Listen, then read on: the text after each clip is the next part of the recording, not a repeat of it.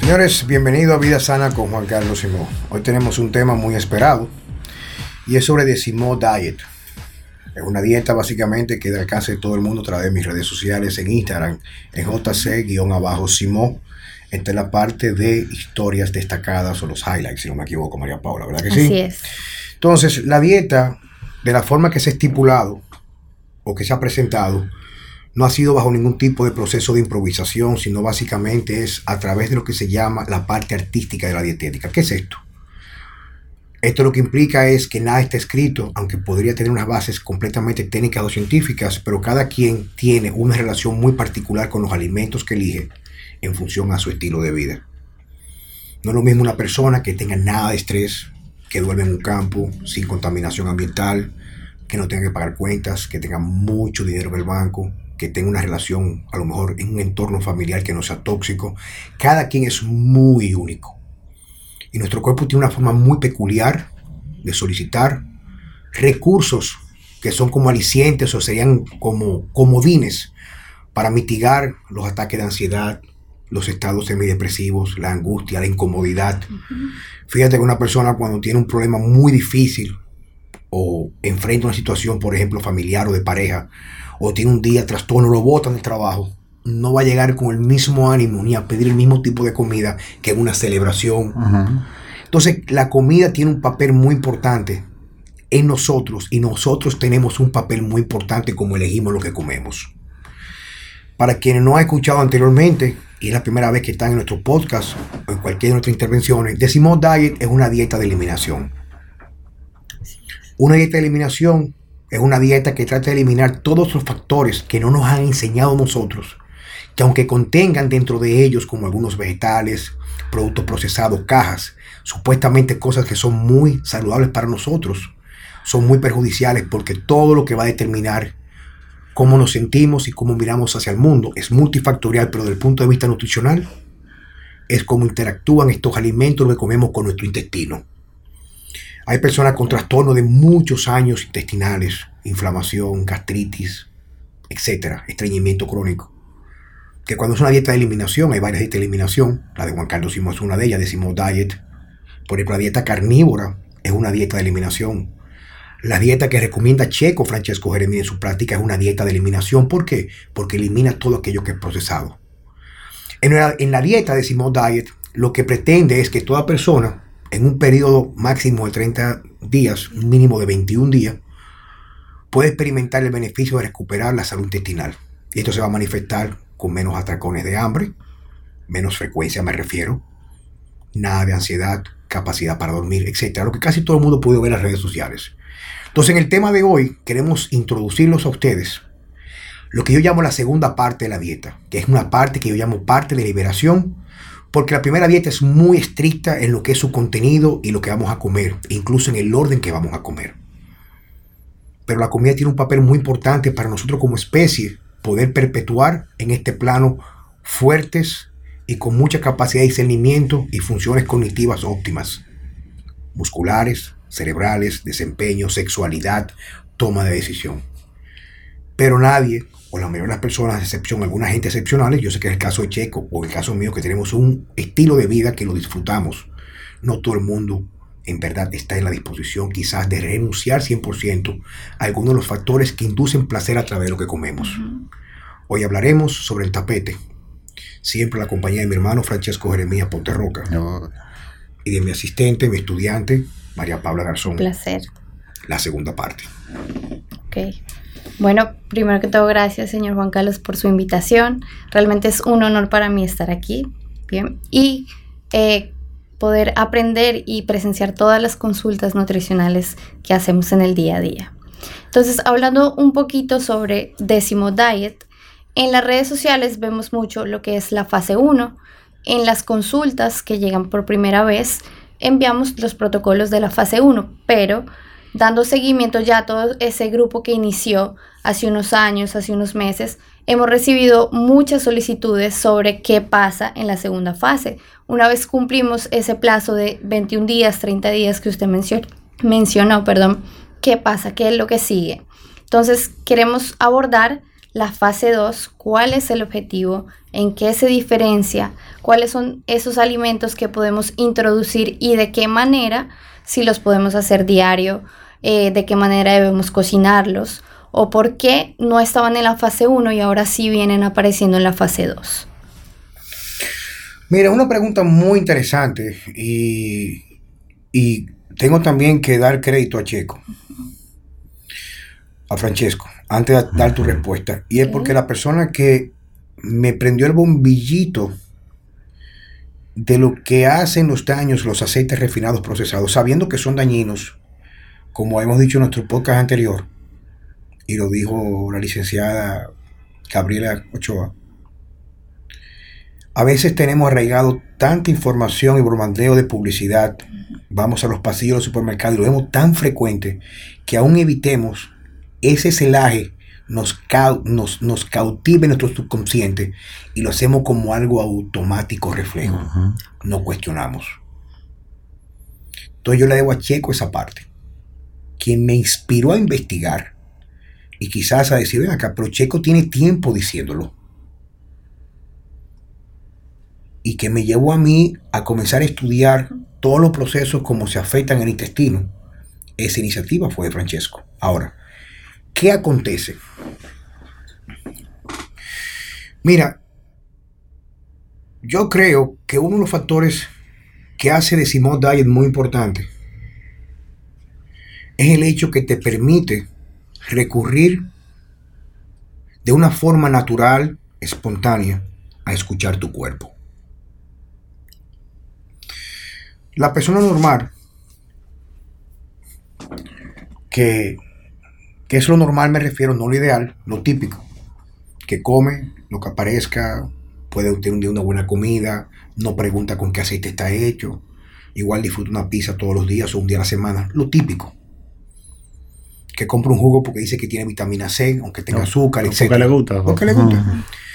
Esa persona tiene una vida subóptima, no, no está óptima está por debajo de lo que sería la optimización como ser humano, como especie. Entonces, ¿qué pasa? Que el que desconoce eso y no ha experimentado lo opuesto, no le hace falta. Tú estás acostumbrado. Exacto. Perdón que te interrumpa. Es, como en, el podcast anterior eh, decía la doctora Daniela, que para ella era normal eh, sentirse como se sentía. Y, y, para la mayoría de las personas, eh, comiendo como tú dices, normal, lo, lo, claro lo que, ¿verdad? Eh, tienen síntomas, pero son cosas que como la, viven todos los días desde, hace años, ya para eso, para ellos eso es eh, su normalidad. incluso dejan de percibirlo. Y no saben, eh, o sea, cuando hacen el cambio, que se sienten mejor, es que se dan cuenta, oh, pero yo antes me sentía mal, o sea, yo antes tenía el estómago hinchado, yo antes sufría de esto. O tengo, el, tengo el estómago blandito y plano. Eso también tiene mucho que ver con la capacidad del ser humano que tiene de adaptarse hasta lo malo.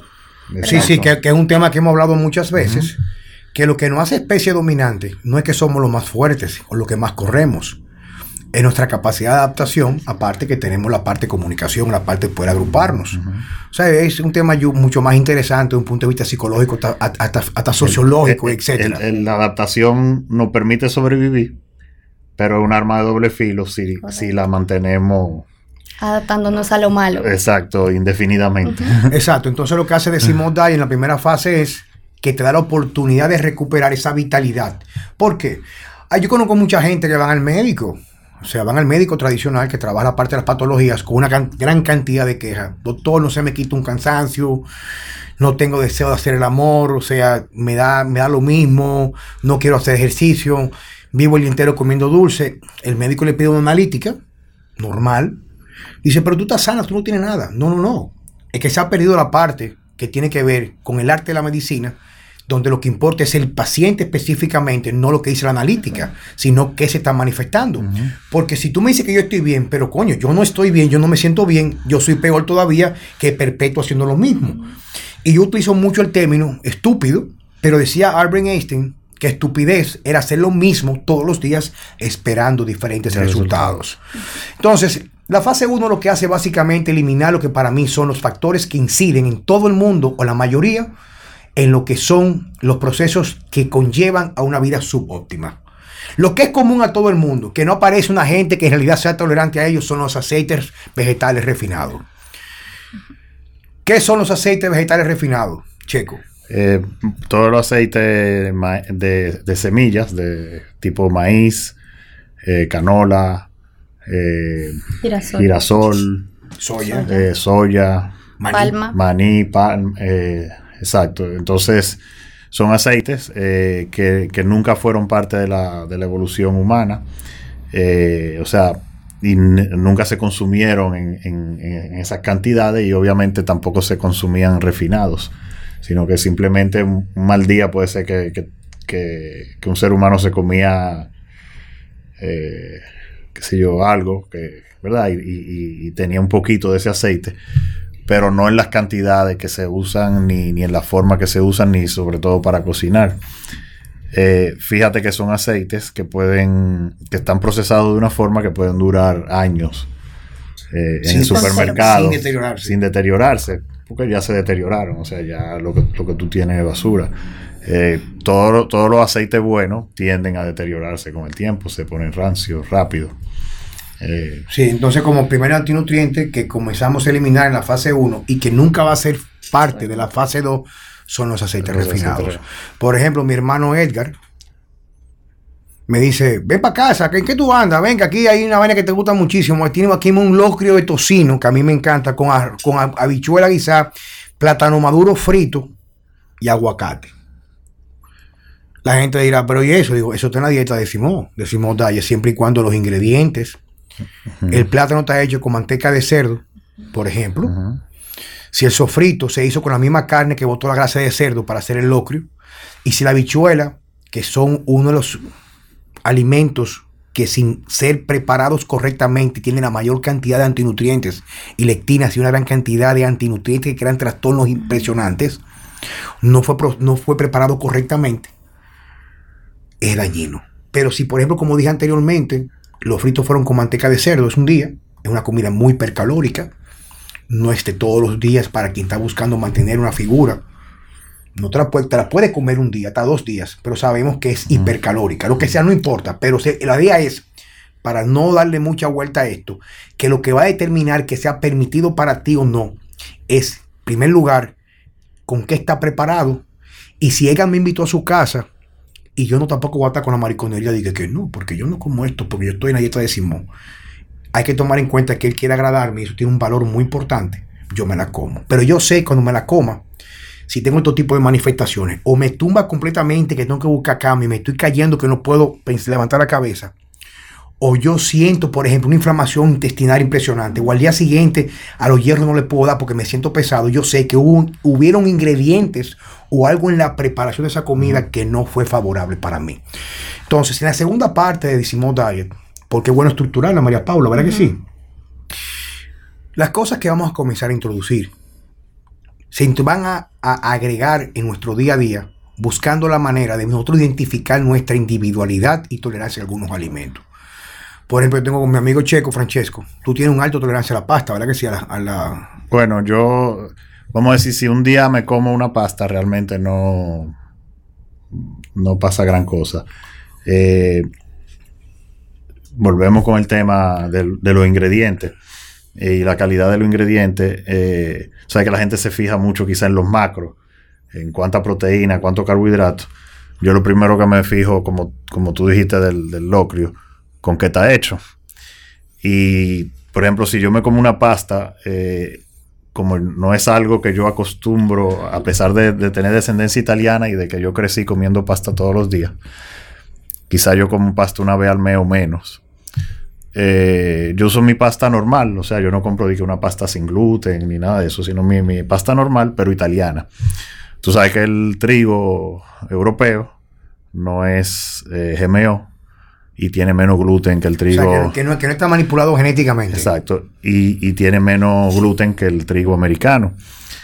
Y yo ese plato de pasta me lo puedo, claro, un plato de pasta moderado, normal, eh, me lo como y normalmente no me dan ningún tipo de inflamación, ni, pero tampoco es algo que acostumbro a comer habitualmente. habitualmente. Eh, No, entonces comentaba, que yo creo que María Paula me acompañe en esta parte.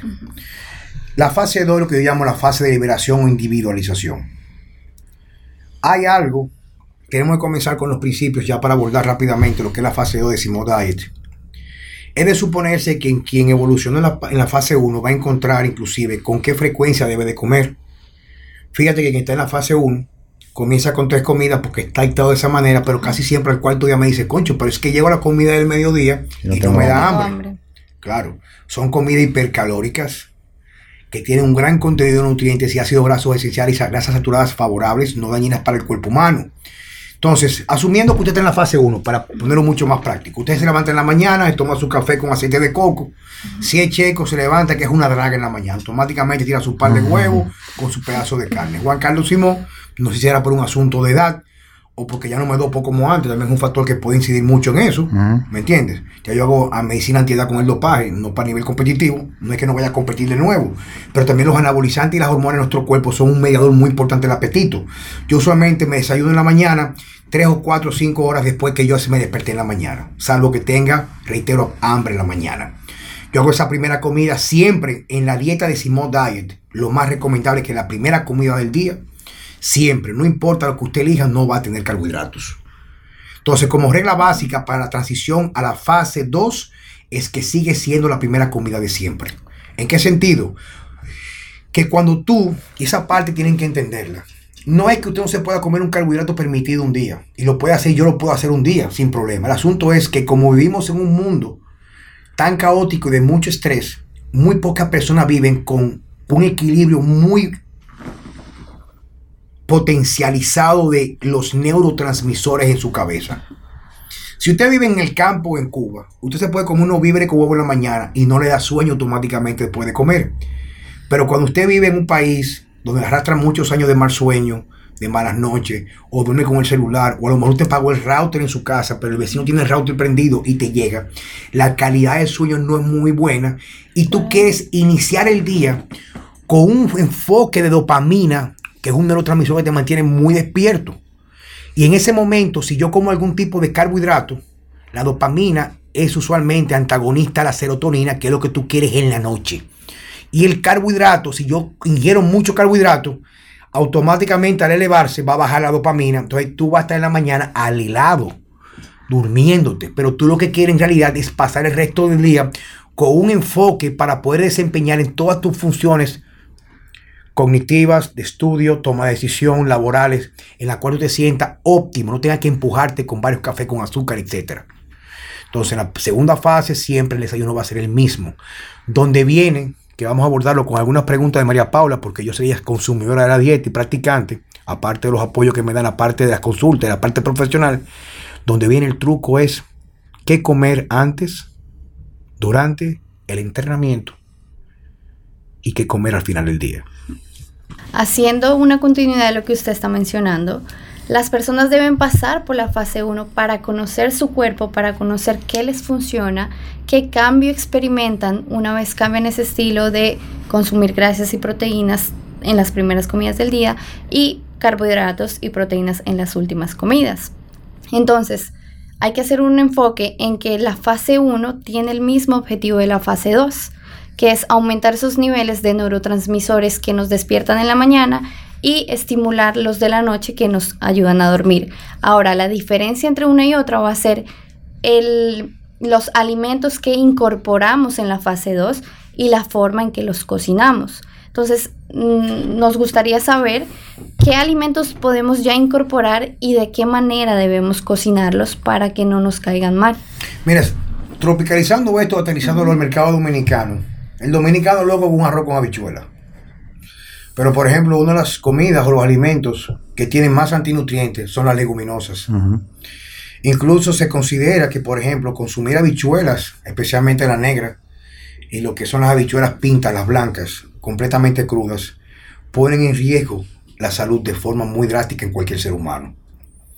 Entonces, si nos, pues, nos, nos fijamos, por ejemplo, en algunas páginas como de Paleo Diet, de la página del doctor Lorín Cordén, que tiene un enfoque muy similar al enfoque de los carbohidratos que tenemos Francesco y yo, él con su filosofía de Ponte Rock y yo con Decimo Diet, uno de los principales factores que tenemos que tener en cuenta es que lo que va a medir o a mediar que un alimento sea bueno para nosotros es la manifestación post la ingesta en nuestro cuerpo. Por ejemplo, yo puedo comer con mucha facilidad y lo como con mucha frecuencia las habichuelas verdes. Son habichuelas normales que se consumen mucho en los campos dominicanos. Yo consigo en Jarabacoa y se consigue a veces en el supermercado, creo que lo he visto en el Polar o en la cadena. Son unas habichuelas que no vienen enlatadas, sino que están frescas y, y cuando tú las cocinas parecen habichuelas rojas. Que resulta ser verde, aún no ha desarrollado la dureza necesaria en la corteza exterior que conlleva ese desarrollo, lo que son los antinutrientes. Se deja en agua un par de horas y usualmente esa habichuela cae muy bien en el estómago. A diferencia que tú te tomas, te consumes, por ejemplo, unas habichuelas negras que no han sido puestas en olla de presión, o han sido hechas en altas temperaturas y tú vas a sentir de forma que te lo comas una inflamación, flutuencia, viejo, unos peos hediondísimos. Entonces, cuando a ti te pasa eso, eso no es un asunto de que normal, es una manifestación de que pasó algo que no fue debido y que pasó por un proceso de fermentación, checo.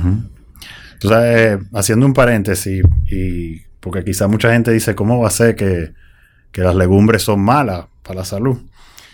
Eh, y vamos a dar una explicación no científica, pero fue como Jorge me lo explicó a mí. Eh, Hablamos todo Jorge García. Jorge García. Él me lo dijo referente a los cereales, pero aplica a, las legumbres. Si tú coges una bichuela y tú la pones en, agua, en tierra, no me recuerdo, empieza a salir el, tallo. el tallo. Si tú te lo comes, tú estás matando la planta. ¿Entiendes? O sea, tú estás matando el proceso de reproducción de la planta. Entonces, esos antinutrientes que tú mencionas son simplemente la forma de la planta protegerse, de que los depredadores se la coman. ¿Entiendes? O sea, no, el objetivo final de, de, esa legumbre no es que ningún animal se la coma, sino reproducir. Que es diferente, por ejemplo, al de la fruta, donde el animal se come la fruta y planta la semilla con el abono. Entonces la fruta sí es atractiva y quiere que, tú la consumas porque es su forma de, garantizar, garantizar la reproducción. E incluso un factor muy importante, por ejemplo, que es un tema muy debatido y que hay que tomarlo con mucha cautela porque yo sé que la gente lo, lo asume con un fanatismo impresionante, es el caso de las frutas. Paradójicamente, las frutas de cáscara finas son las que tienen mayor antioxidante en sus pulpas. Esto lo aprendí yo de Charles Poliquin. Claro, lo aprendió de alguien, pero yo lo aprendí de él. ¿Qué dice? Cuando las frutas tienen cáscara fina, como la mora, los arándanos, las fresas, los blueberries, etcétera, o las moras, ¿verdad? Tienen que desarrollar antioxidantes por el daño que hacen los rayos ultravioleta. Entonces, su concentración de antioxidantes, fíjate que no son frutas que son muy dulces, es en realidad, como te estoy diciendo, por su protección, a diferencia que las frutas tropicales, como el mineo, la lechosa, la piña gruesa. ya la pulpa no tiene que desarrollar esos antioxidantes. Entonces, de un punto de vista de los antioxidantes, aparentaría, aparentaría o podría aparentar que es mucho más saludable el arándano y la fresa. Pero por eso mismo tienen más cantidad de antinutrientes y es mucho más proinflamatorio. Entonces tú me dirás, muchas personas, señores, que en la fase 2 puedes comenzar a introducir muchas cosas, tú lo puedes hacer siempre y cuando te des o no te deje permiso de comenzar a perder la plenitud que ganaste en la fase 1. Entonces yo soy muy pro a comer lo que me apetezca, pero yo tengo que comer en función a proyección. Si yo me voy un fin de semana, por ejemplo, y a mí lo que yo quiero dormir porque estoy reventado, es muy probable que en la mañana me tire un plato de un omelette de 4 o 5 huevos y luego me como un plato de fruta, porque la fruta me va a inducir un sueño con miel y yo quiero dormir. Pero por ejemplo anoche, que le comenté a María Paula, yo no dormí nada, porque por estar privando de que el loco, después que trabajé muchísimo, me tiré un ribeye y un viaje de molleja de ternera con una copita de vino, pero sin carbohidrato. Entonces, como yo no había comido carbohidrato el día entero, que me mantiene alta las hormonas que tienden a hacer o a crear mucho más facilitación de la quema de grasa.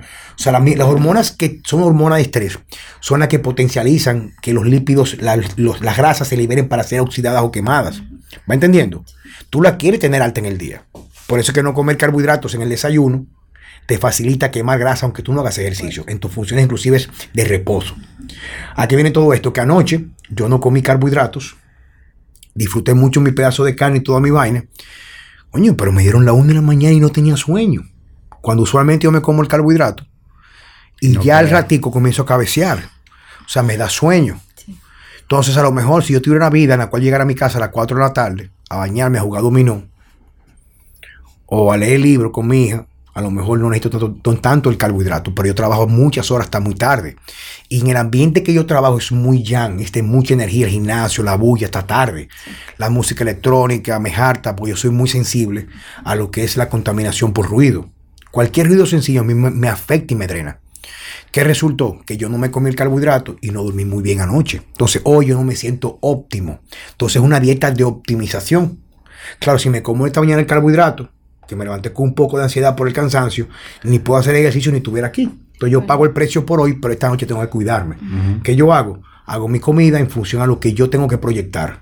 Reitero, a lo mejor si estuviera en el Pico Duarte, tres días en Valle Nuevo, me puedo comer una carne con checo, metemos, comemos un cerdo solo con una copita y a mejor no dormimos porque no hay nada que irrumpa en nuestro sistema nervioso y lo altere. Pero nosotros vivimos un país o un medio muy caótico y tenemos que utilizar herramientas entonces, ¿qué introducir? Hay personas, por ejemplo, que son tolerantes a la, avena.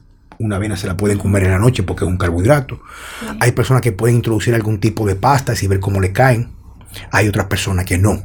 Entonces, cualquier manifestación de algo que usted coma, que se vaya, o una manifestación de algo que usted coma, que sea una manifestación no en la dirección que usted espera, por ejemplo, distendimiento estomacal, me levanté cansado, tengo estreñimiento, tengo cólico, las rodillas me duelen, etcétera. Cualquier cosa que te saque de tu optimización es un mensaje de que tú comiste algo, esa última comida que no es bienvenida mm. para ti.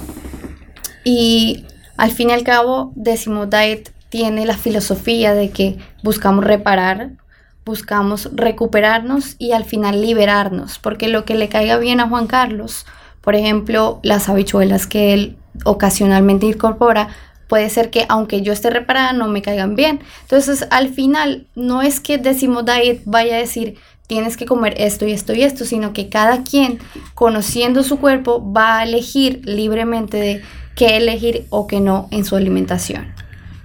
Tú, sabes que en, en, la primera fase, al haber una eliminación de varias, de varias cosas, ¿verdad?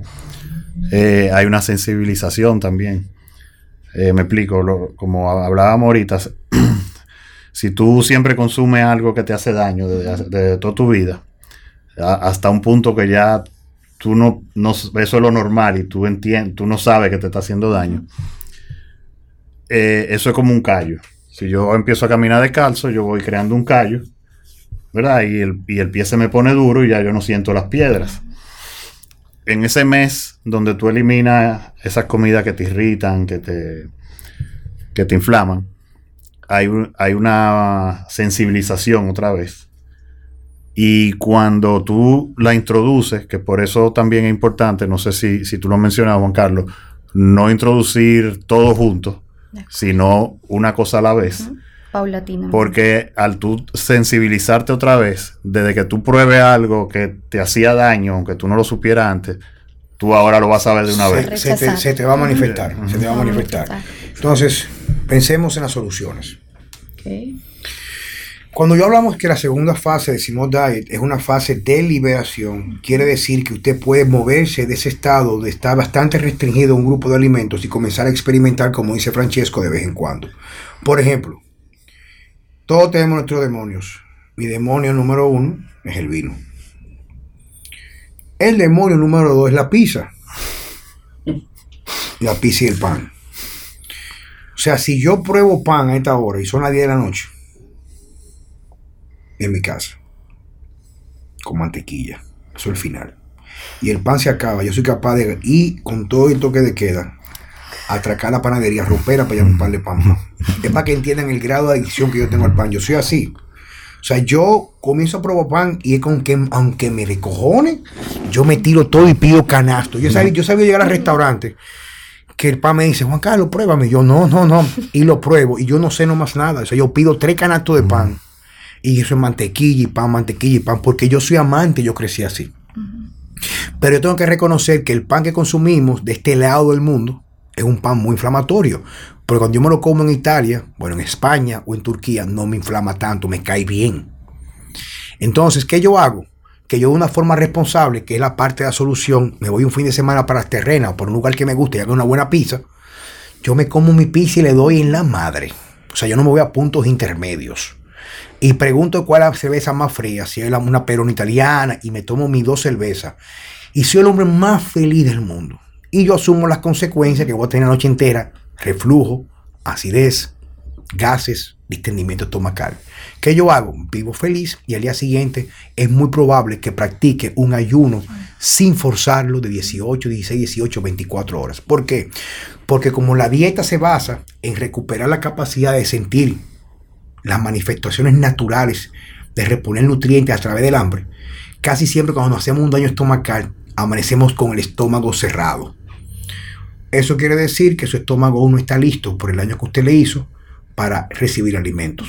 Entonces, la segunda fase lo que te permite es salir de vez en cuando de esa filosofía que te ha dado esa plenitud, pero saber cómo retomar de nuevo a nuestro centro. Como decía Bruce Lee, que la fortaleza no es del diamante, que no se dobla, pero se quiebra, sino de la vara de bambú. Que al viento se moldea, pero cuando pasa el viento vuelve a su centro. Checo, yo sé que tú llevas una dieta completamente de eliminación. Básicamente, ¿qué consiste esa dieta de Francesco Jeremías? yo te voy a hacer una anécdota. Porque, tú sabes, yo, mi, mi, vamos a decir que mi lista de compras en el supermercado es bastante limitada. Y mi, hija le dice a su mamá el otro día, mamá, yo estoy preocupada. ¿Y, por qué? Porque que papá no tiene comida en la nevera. Entonces tú abres la nevera, tú abres la nevera de mi casa y prácticamente tú siempre vas a encontrar lo mismo.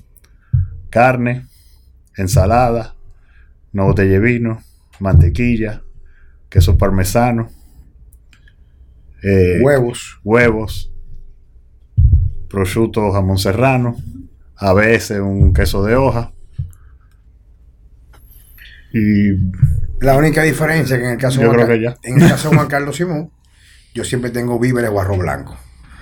Porque como yo vengo de una trayectoria que me marcó mucho en mi discernimiento y mi dieta, eh, del fisiculturismo, una persona que haga musculación, que tenga mucha masa muscular, poder mantener su masa muscular requiere cierto grado de carbohidratos por día.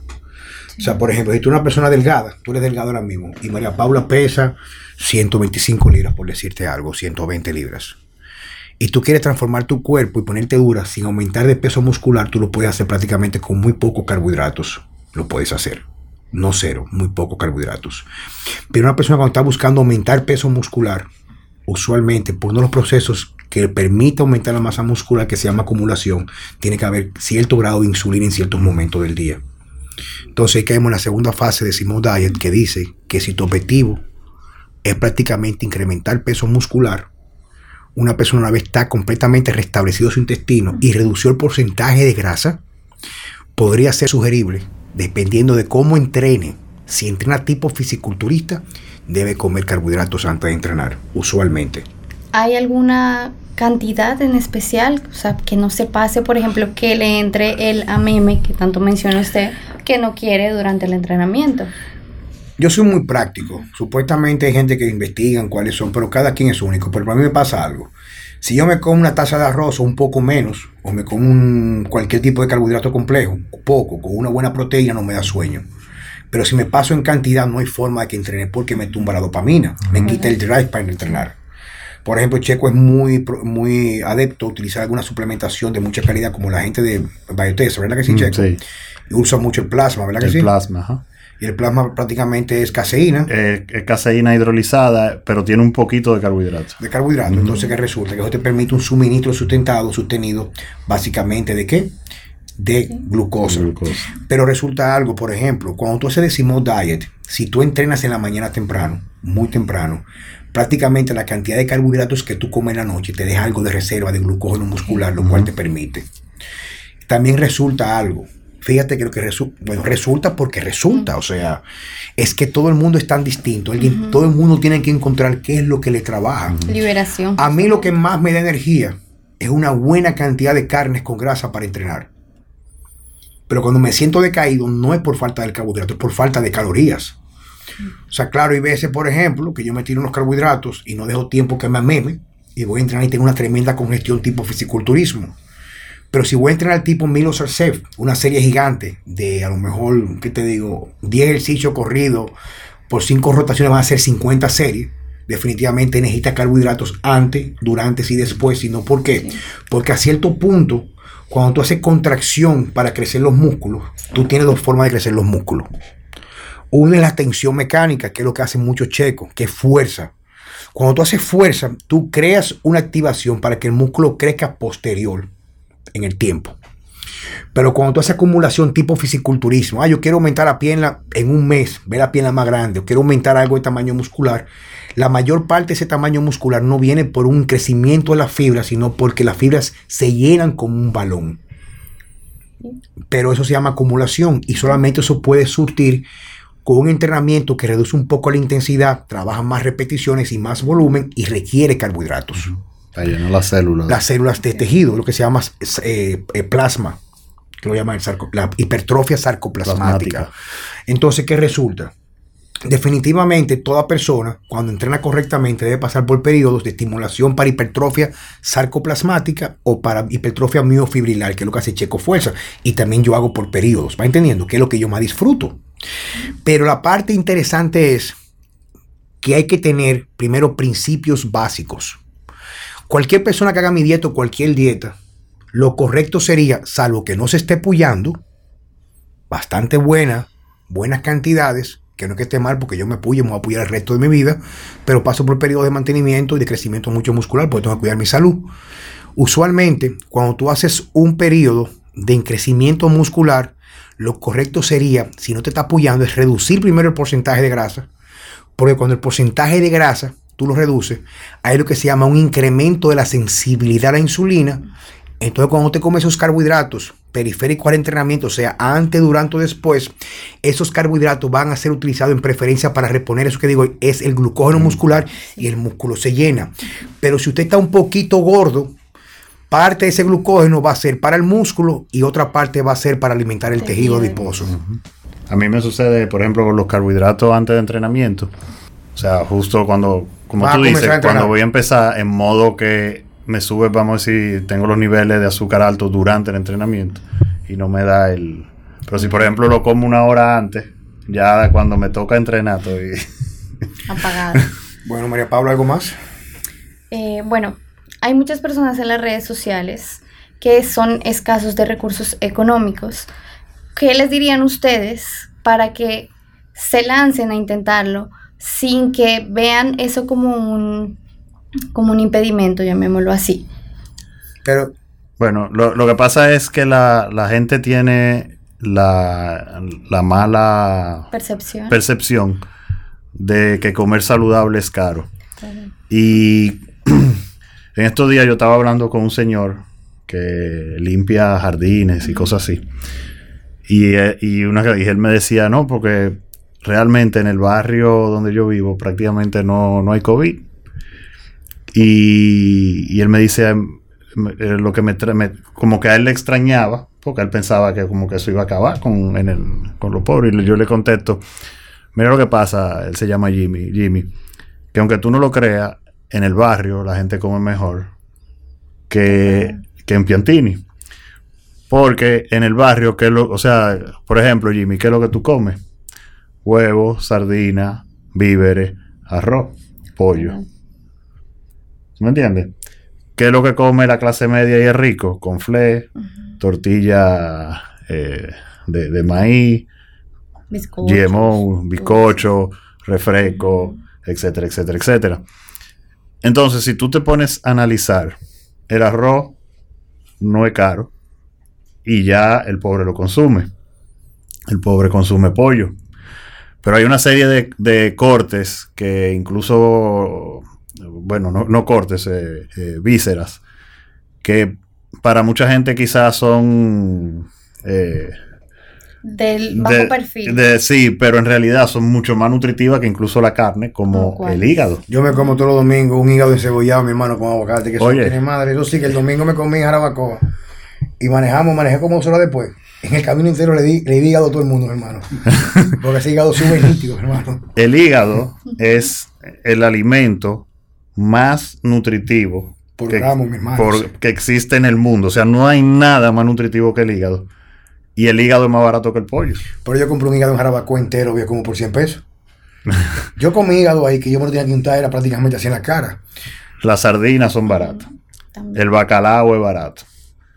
¿Entiendes? Los víveres. Los víveres obviamente No, y que, son y baratos. que, y que me digo, Checo, en la dieta de Simón Diet, que lo importante no es que comer, sino que remover, señores. Yo tengo personas inclusive de clase media o clase, vamos, por Dios, nosotros, o sea, eh, en el sentido que no somos y tampoco dueños de vaina catalina, Ujú. ni tampoco estamos trabajando viejo en el ingenio fulano. Son gente que trabajamos y tenemos una buena vida, gracias a Dios. Y hay gente que me escribe que con mi dieta reducen el presupuesto de supermercado un 40%. Un 40%, señores. ¿Por qué? Porque dejan de comprar basura, mi hermano. Tú vas al carrito del supermercado y la gente no tiene basura No, en no, el carro. no, Juan Carlos, o sea, tú abres las neveras de la gente y eso me recuerda lo que te dije al principio de lo que dijo mi hija. La nevera de la gente, lo normal es que en la nevera de la gente tú no sepas dónde poner las cosas de tan llenas que están. Y el 80% de lo que hay ahí adentro ni siquiera son cosas que ellos deberían estar comiendo. Bueno, señores, creo que es suficiente, ¿vale, Paula? ¿no? Sí, mira, eh, la idea, señores, es... Per- perdón, maestro, Sí, ya para claro. terminar, te voy, a hacer una, te voy a hacer una anécdota que tú la conoces, eh, de la amiga de nosotros que, que tiene cinco empleadas. Y las cinco empleadas que ganan, tú sabes, si no es sueldo mínimo, cerca de sueldo mínimo, las cinco empleadas están haciendo la dieta de Juan Carlos. Y ah, sí, sí, sí, recuerdo ahora mismo, una amiga, una amiga cercana nuestra, ella es odontóloga, eh, la de la parte, no sé, ella es muy exitosa en República Dominicana, y todas sus empleadas están haciendo mi dieta, y resulta que ahora no meriendan, eh, ella, llevan comida de verdad. ella, llevan la comida al trabajo, entonces se econom- lo que pueden estar gastando en comida se lo economizan, que antes vivían pidiendo platanitos, refresco y disparate en, en el colmado. Eh, hicieron que, que esa amiga de nosotros sacara el microondas y comprara un hornito eléctrico normal. Porque escucharon que el horno, el microondas era dañino. Y todas han rebajado, todas se sienten mejor, ¿eh? y son gente de casa de casos recursos que salen de su trabajo y se montan en un carro público, ¿tú me entiendes? Y No- como valor agregado, me escribió días una, una, una chica, una seguidora mía, me dice, man, yo tengo un problema ahora, que ahora tengo un alivio del diablo y, y el, y el- y el marido mío me quiere matar. ¿Qué hago? Digo, dile que se ponga a dieta también, hacer la misma dieta para que le. Claro. Claro, y, y muchos tipos me escriben, y no es mentira, porque son testimonios privados, no es tampoco para aumentar el ego de nadie, que dice, incluso le comentaba yo al doctor Víctor Mato, que quizás una de las manifestaciones de que estamos en equilibrio un ser humano, independientemente de la edad, es el deseo y la apetencia por la intimidad con su pareja, cualquiera que sea. Cuando usted es una persona que mantiene una respuesta sexual sana, espontánea, quiere decir que quizás está haciendo lo correcto. Una de las principales cosas que más se afecta en cualquier especie cuando entra en un cautiverio, sea forzado o voluntario, nosotros como los seres humanos, es problemas de fertilidad y pro- problemas para poder tener intimidad o desarrollar su sexualidad, aunque la tenga, pero llevarla a práctica.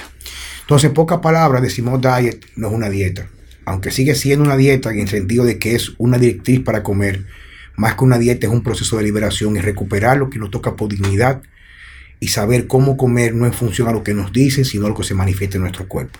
Señores, muchas gracias por estar con nosotros y como siempre ha sido todo un placer.